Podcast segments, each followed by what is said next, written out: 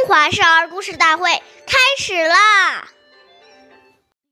岁月已流失，故事永流传。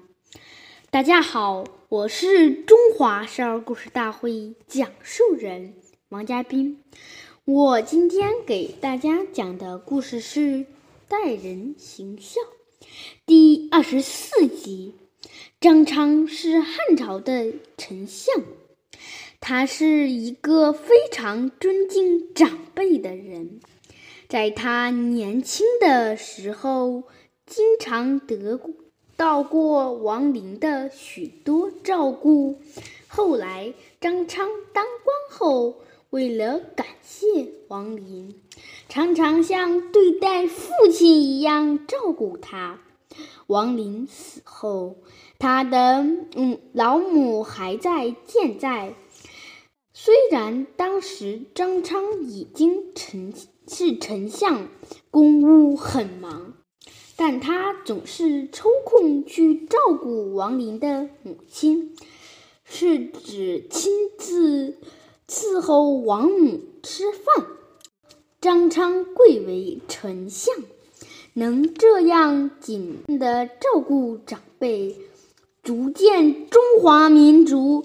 尊老美德的源远流长。下面有请故事大会导师王老师为我们解析这段小故事，掌声有请。好，听众朋友，大家好，我是王老师，我们来解读一下这个故事。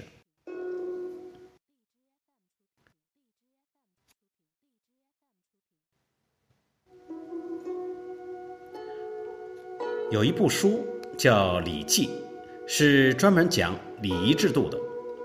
其中《曲礼》一篇就讲到：“目侧听，目教应，目迎视。”就是说，不要侧耳偷听长者讲话，不要高声大叫，不要东张西望。孩子对人讲话时，眼睛不专注，代表他的心没有恭敬。心不在焉，很浮躁。现在孩子为什么这么焦躁？就是太缺乏礼节的教育。久而久之，我行我素习惯了，所以这些小细节都需要我们为人长者好好用耐心去教导，慢慢让他能循规蹈矩，处处替人着想。假如与人相处，都能遵守这些基本的礼节，回馈给我们的就是所有人都愿意帮助你，喜欢你。